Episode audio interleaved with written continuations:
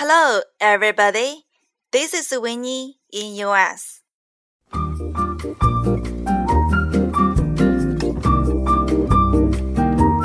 This is a show for people who want to learn American life and English knowledge. I'm Winnie. Today we are going to talk about debt.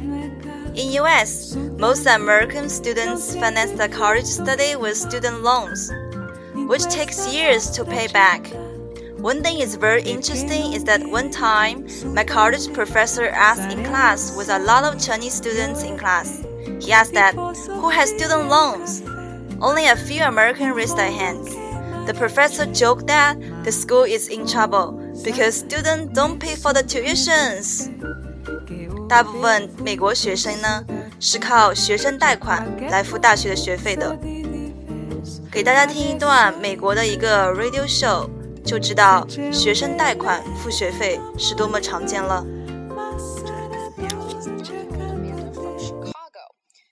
Usually, when I get a 30 year old asking me a question about money, it's all, how do I get out from under all this student loan debt? I can't save a dime. Well, I can't save a dime. Now you know how most Americans finance the college study. Now let's talk about another kind of debt. Credit card debt. In US, when purchasing items, paying by cash is not as common as paying by credit card. During this holiday busy season, I mean holiday shopping busy season, a lot of Americans go debt and can't dig it out because they spend too much by credit card, even though they can't pay the money back. 这里维尼熊提到的大意是，在美国消费，信用卡基本上是最常见的消费方式。So when you owe the money but don't pay it back, who are you? You are deadbeat. A deadbeat is someone who does not pay his or her debts. A deadbeat 就是一个欠钱不还的人。Joe is not a deadbeat. He always pays the people back. Joe 不是一个欠钱不还的人。I usually just avoid lending people money altogether. In that way, I don't have to worry about deadbeats.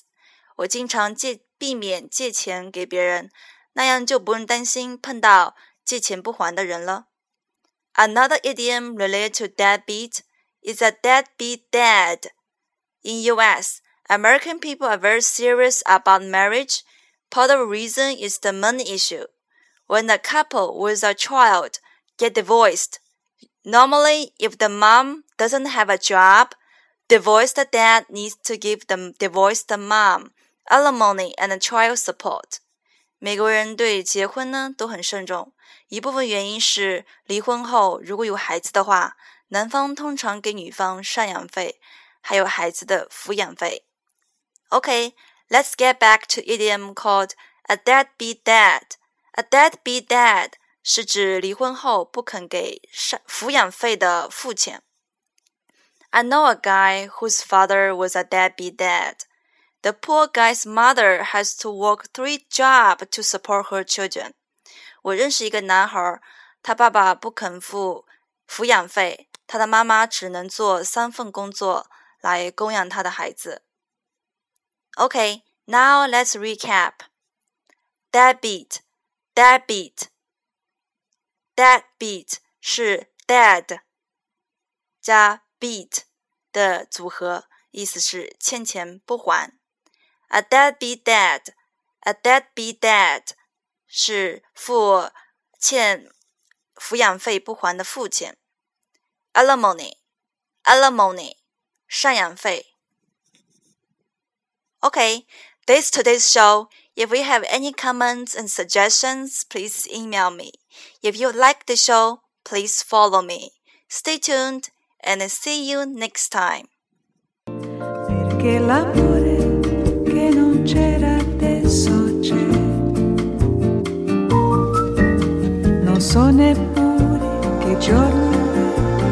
Tutti i giorni sarò da te. È un'abitudine.